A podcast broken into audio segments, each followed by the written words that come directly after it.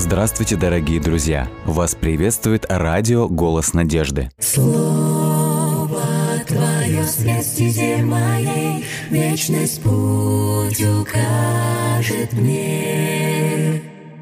Слово Твое свет моей, Вечность путь укажет мне. Буду помнить я любовь Твою всегда, Мне каждый миг с Тобой дорог.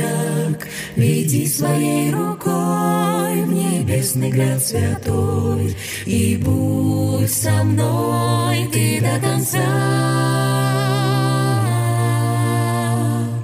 Слово стезе моей, Вечность путь укажет мне. Слово Твое свет стезе моей, Вечность путь укажет мне.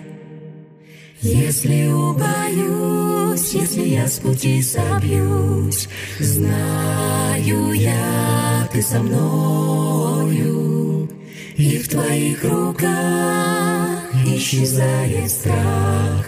Будь со мной Ты до конца, до конца. Слово Твое свет стезе моей, Вечность путь укажет мне. Слово Твое свет стезе моей, Вечность путь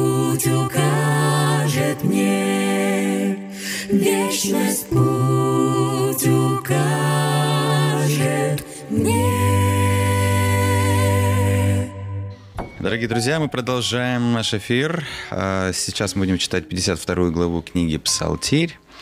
А, И перед этим хочу напомнить, что если у вас есть какие-то пожелания, предложения, или вы хотите, чтобы за вас а, помолились, может быть, вы испытываете, испытываете какую-то нужду, вы можете присылать нам ваши сообщения во все группы «Радио Голос Надежды» в социальных сетях. Это Facebook, Контакт Одноклассники, Перископ, YouTube, а также вы можете присылать свои сообщения на номер WhatsApp или Viber. Номер телефона плюс 7 915 688 7601. Итак, мы приступаем к прочтению 52 главы. Бога нет, сами себе говорят, глупцы и безумцы, развращены все они, отвратительное творят, и на доброе ни один из них не способен. Бог смотрит с небес на всех потомков Адама. Нет ли хоть одного, кто поступал бы разумно, кто стремился бы к Богу? Все вероломны стали, все как один развратились, нет делающего добро. Нет ни одного. Неужели ничего не сознают эти злодеи? Народ мой пожирают они, словно хлеб едят. Не думают они о Боге, не призывают Его молитвенно. Но охватит их страх великий, какого они не знали никогда. Разбросает Бог кости притеснителей твоих. Оставишь ты их посрамленными, ибо отвергнуты Богом. О, пришло бы с Сиона избавление Израилю, возрадуется Яков и возвеселится Израиль, когда даст Господь народу своему вновь свободу. Не обратил внимания, что данный псалом мы уже где-то когда-то читали? Бога нет, в смысле, да? Да, данный Где-то псалом было, полностью повторяет 13-й псалом. По 13-й, сути дела, да. это калька 13-го псалма. Мы не знаем, почему еще раз э, этот псалом был вставлен, но тем не менее, коль как бы вот у нас он есть, и мы его, в общем-то, сегодня уже прочитали. То есть он я практически... практи- Абсолютно полностью повторяет 13-й псалом, который мы уже с вами рассматривали. Ничего себе.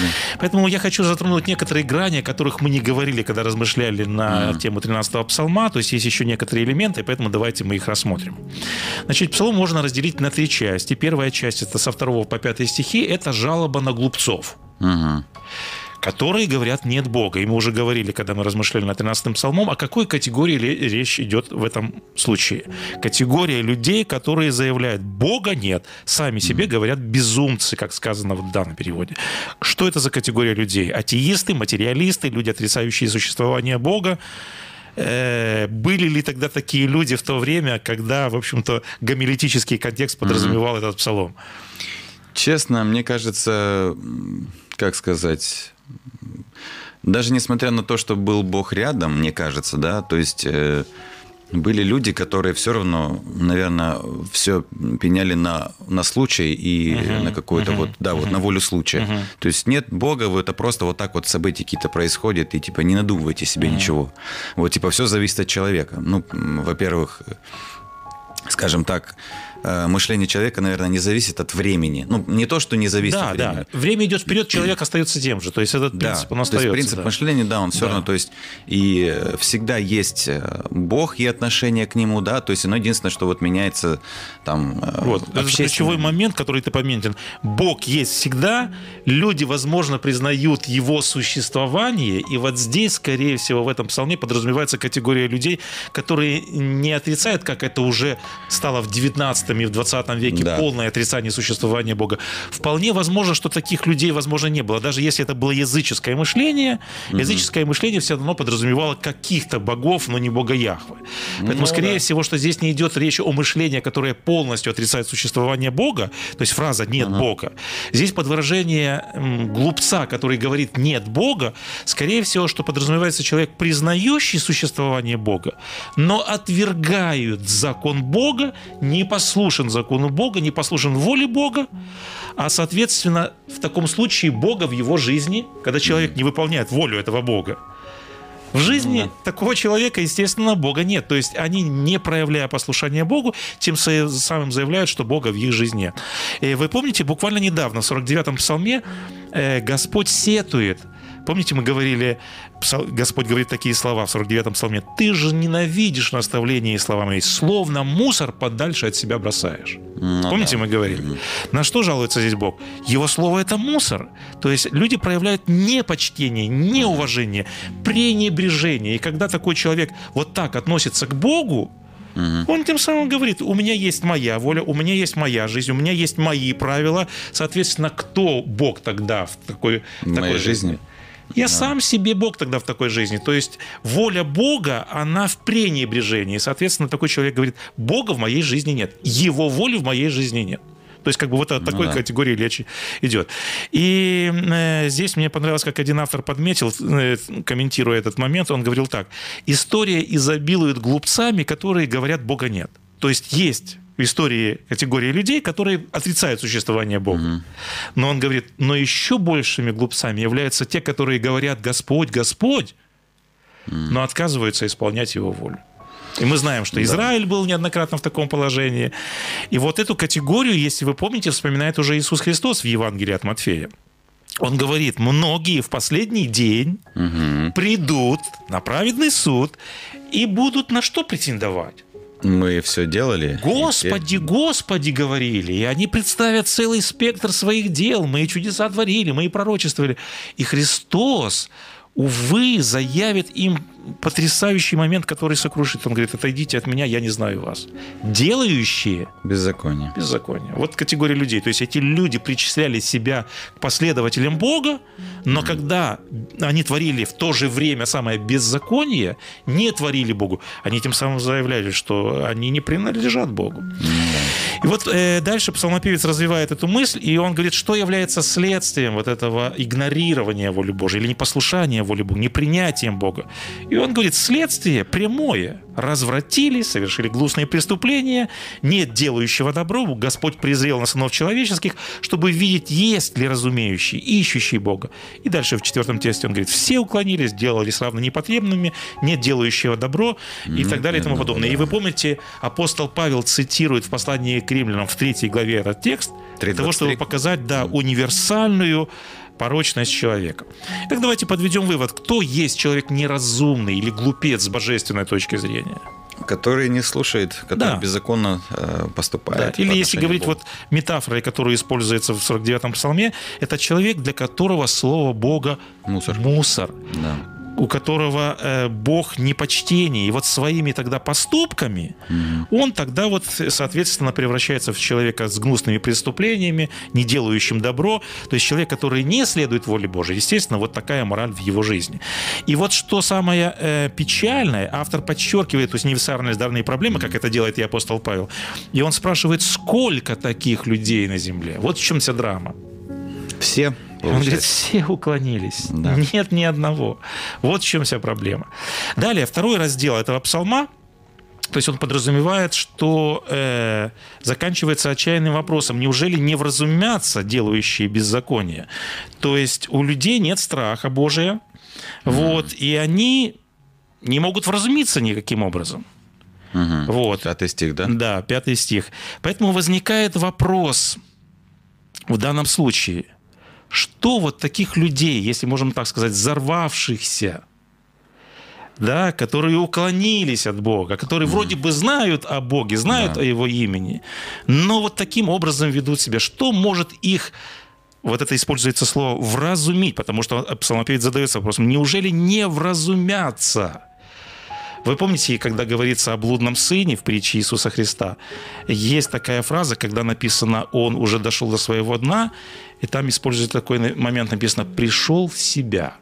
Да, есть пришел в себя, две да. русские фразы. Вышел из себя. Угу. То есть человек – это метафора, которая выражает состояние ума, когда человек ну, потерял здравый смысл, когда угу. у него перемешаны ценности. И бывает момент, когда у человека вот что-то происходит, и когда у него возвращается здравый смысл. Угу. И написано, человек пришел в себя. Пришел в себя, да. Или псалмопевец использует это выражение «вразумиться». Что может помочь этим людям вразумиться, прийти в себя? Это вопрос, конечно, такой. Что помогло блудному сыну? Его вот, состояние. Вот, вот, кстати, вот, вот как бы если, допустим, мы уже говорим о блудном сыне, то возникает тот же вопрос. Что помогло блудному сыну в данном случае вразумиться и прийти в себя? Ну, его низкое состояние, в котором он, он ел вместе с, со свиньями, вот сравнялся с животными. И осознал свое это состояние, и потому вот потом начал думать о доме, о, брат, о брате. Ну, то есть Угу. Это состояние ему помогло.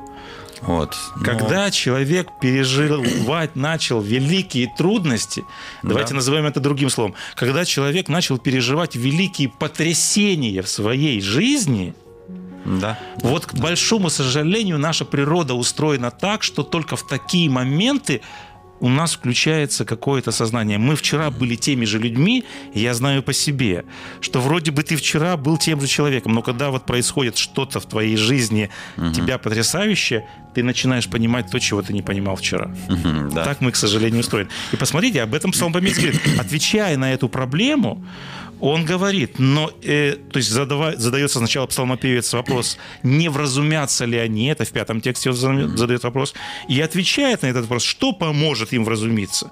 И в шестом тексте он говорит, но охватит их страх великий, которого они не знали никогда, разбросает Бог кости притеснителей, оставишь ты их посрамленными. Когда мы часто говорим вот это, об этой идее судов Божьих, помните, псалмопевец часто рисует это в виде бури, в виде огня, в виде Да, да, да, потрясений. То есть, когда Господь приходит вот с этими, со своими судами, очень важный момент, Господь приходит не для того, чтобы, помните, когда Анна молится в своем псалме после того, как она получила ребенка, был ответ на Господь, она говорит так в своем псалме, она говорит, «Э, Господи, ты, то есть она тоже использует такой момент, ты потрясешь или ты, э, он говорит, возгремишь, вот такое там еще есть слово, ты возгремишь на вот этих людей. И вот эти громы Бога, Бог любит людей. Это не то, что, скажем, все люди его враги. Ну да. Все люди его дети. Основная идея Бога любви, он хочет вразумить. Ну как? Порой это сердце настолько черствое, настолько жесткое, настолько уже закосневшее, Да. что вот эти суды Бога, или когда гремит Бог громом, да это не просто для того, чтобы покарать нечестивого человека. Давайте вспомним буквально кратенько, какие мы можем вспомнить библейские э, случаи, примеры, где действительно вот эти громы Бога, суды Бога смогли вразумить там либо народность, либо Человека. человека. Ну и первое, что мне вспомнилось, это Павел, когда он шел с Дамаска, в, вернее, в Дамаск. Вот, тоже Были хороший громы, яркий тоже случай. Это свет. было невероятное потрясение. Да, потом, что еще было? Э, пророки нет, там, там они Давайте я помогу. Давайте возьмем сначала истории священной. Народ, э, вернее, да, попадает в Египет. И давайте возьмем известную историю исхода из Египта. Известные 10 казней. Да, Страшные даже суды, которые изливаются на, на этот народ. И вы знаете, я как-то смотрел интервью известного телеведущего Владимира Познера, и он, полемизируя с православным священником, он выступал в роли, как бы, не то, что в роли, он всегда высказывает свою выступает. позицию как человека с материалистическими взглядами. И когда он оппонировал священнику, он говорит, приводит случай. Он говорит, вы откроете книгу «Исход». И он говорит, вы посмотрите, как представлен ваш Бог. Он говорит, народ Египта. У них дети, у них семьи. И вот приходит ангел Божий по повелению вашего Бога Яхвы, и использует такое слово, говорит, и устраивает этим людям кровавую баню. Что такого сделали эти люди? Как Бог, вот почему Бог вот поступил вот так с этими людьми? И вот как бы это такой некий такой вызов. И он дальше говорит, ну как можно такому Богу поклоняться? Ну что это за Бог, который вот так с первенцами поступил, так с детками, да, которые, в общем-то, еще ничего не сделали. Что мы можем ответить вот ну, в частности, вот по, по поводу вот этого случая? Ну, конечно, чтобы делать какие-то выводы. Э, по Давайте мы зададим более конкретный вопрос. Какую цель преследовал Господь? Потому что это Господь вершил эти все дела. Да, да. И возникает вопрос, какую цель преследовал Господь Бог, когда навлек на эту народность такое страшное горе и такую страшную беду? Во-первых, он спасал другой народ, свой народ, Это да? Это первое. Да. И да. второе, он спасал не только свой народ, но он спасал и этот народ. Вы понимаете? Да, по крайней мере, то есть пытался. одна из основных целей, когда Господь, то есть эти сердца были настолько черствыми и закоснелыми в непринятии Бога истинного, живого Яхвы, угу. что Богу нужно было явить себя, а другим способом, оказывается, нельзя. Ну да, есть... И только после того, когда прошло это потрясение, что говорит фараон? Да, типа, да вот теперь я признаю, что Господь сильнее всех моих да. богов. То есть вы понимаете, что Господь хотел открыть свою силу и свою волю, и оказывается, кроме потрясения других способов не было. То есть Господь этими судами хотел открыть себя, свою да. силу и свое могущество. И главная идея, этим Он хотел обратить весь народ к истинному живому Богу Яхвы. Вместо того, ну, чтобы поклонялись, там, не знаю, там этот был бог Ра, бог Солнца да, и так далее и тому да, подобное. Там, там, были, да. да, Жук Скоробей и так далее и тому подобное. Поэтому мы видим основной момент, что Господь желает вот этэтими судами вразумить да. человека. Или mm-hmm. вот ты использовал хорошее слово «спасти человека». Да. Поэтому вот здесь как бы кровавая баня была единственным средством, оказывается, к сожалению большому, что для блудного сына, что Господь не хотел, чтобы блудный сын переживал вот эти страшные потрясения в своей жизни. Да, и не думаю, что Бог хотел Не хотел. Да. Но поскольку сердце черствое, Господь иногда только вот использует такие средства. Помните известная история с Навуходоносором? Угу. Царь величайшей империи. Мы помним, что эта империя сокрушала. Она причиняла большое зло народу израильскому, потому что они да, пришли, вообще. разметали, увели Вавилон вы помните вот этот гордый позыв, этот нелевеличественный Вавилон, который я, я построил. построил да. Каким Господь образом вразумляет этого человека? Поставил его, та ну, стал животным. Та же идея, та же идея.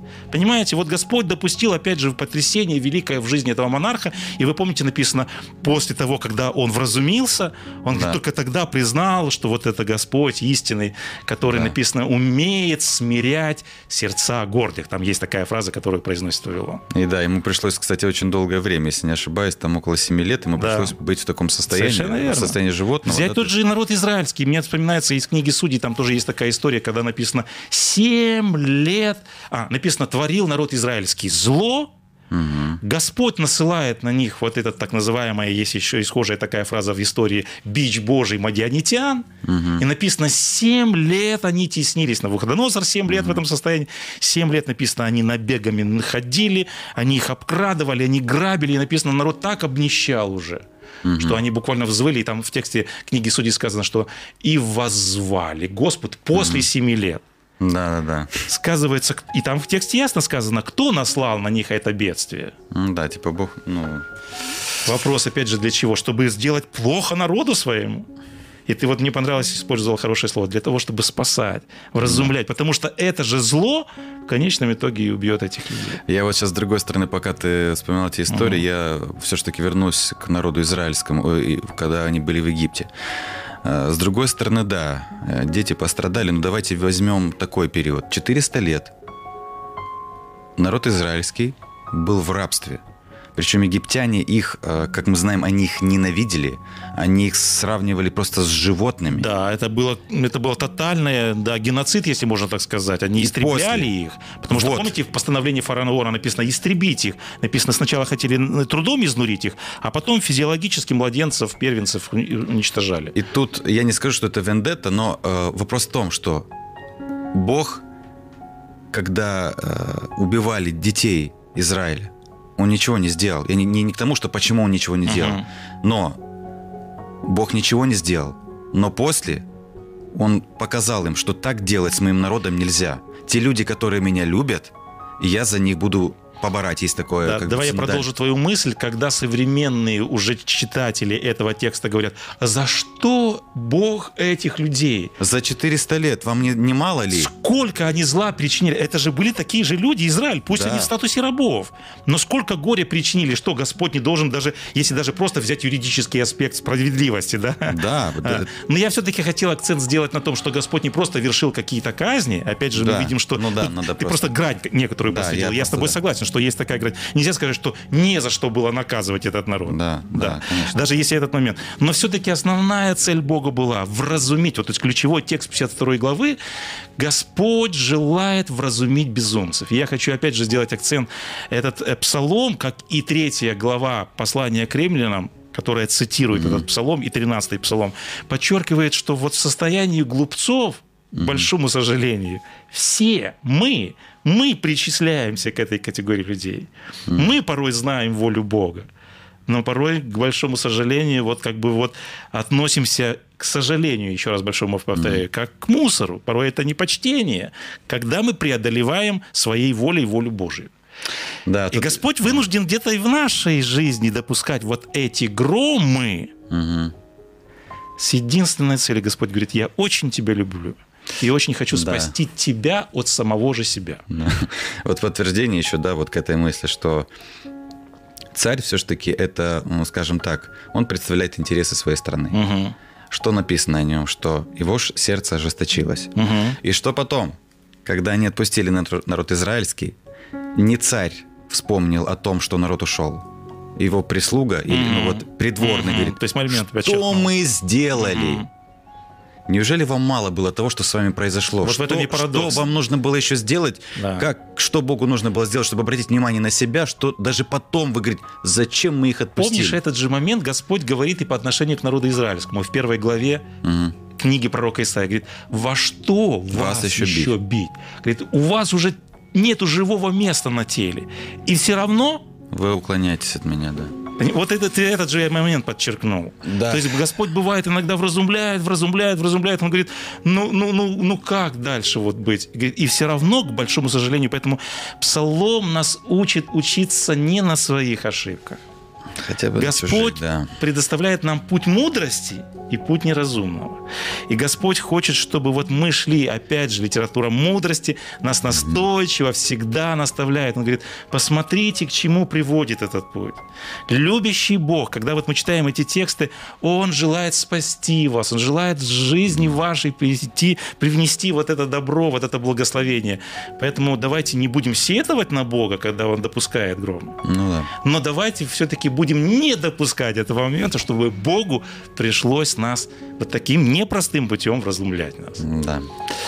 Хорошо, у нас сейчас пока нет молитвенных просьб, но я думаю, мне понравилось сегодня размышление, что вот на самом деле, что Бог пытается, ну тут, наверное, неуместно слово «цель оправдывает средства». Бог всеми путями, по крайней мере, пытается все-таки спасти жизнь человека. Спасти человека. Потому что, э, если уж как бы обращаться к книге «Бытие», то эм, Бог создал человека не для смерти. Однозначно. Он создал его для жизни, для жизни вечной. И он все пытается сделать для того, чтобы... Да, он не прерывает нашу жизнь здесь, ну, насколько это возможно, но пытается привлечь человека к вечной жизни. И делает это Да. всякими путями. Говорит, ну, даже есть уже в Новом Завете, что если правая рука тебя там соблазняет или гластвует, Мгм. лучше тебе без этого. Я, я не думаю, что Да, Иисус да, говорит, это- чтобы это- ответ да, это возьми ты. фигуральное выражение. Он говорит о том, что Бог, смотря на это, он лучше от чего-то тебя отсечет или что-то от тебя ну, уберет Чтобы от тебя, или сохранить вечную жизнь. да. чтобы сохранить твою вечную. Езжай, там он тебе даст и глаз, и руки, и ноги, Да. и,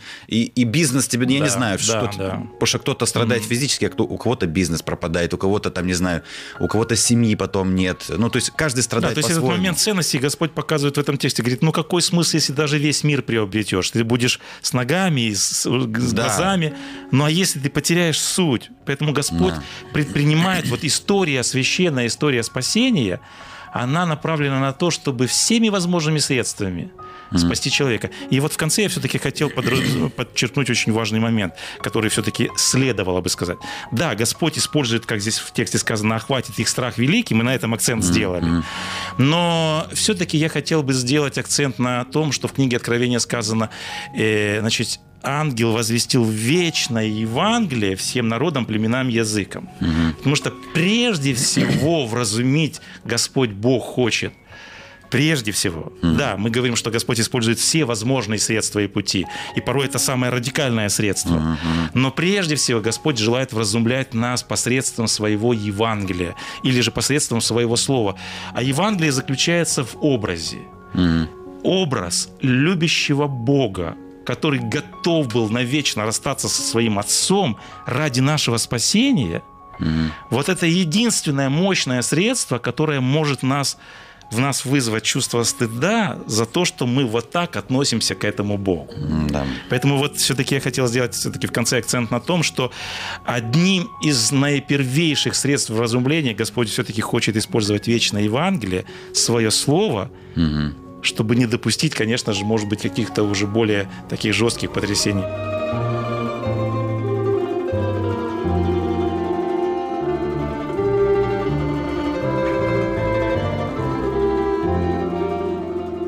Дорогие друзья, вы можете оставить свои сообщения через WhatsApp и Viber по номеру плюс 7 915 688 7601 или позвонить нам на бесплатную линию, которая работает на территории Российской Федерации. Номер 8 800 100 ровно 1844.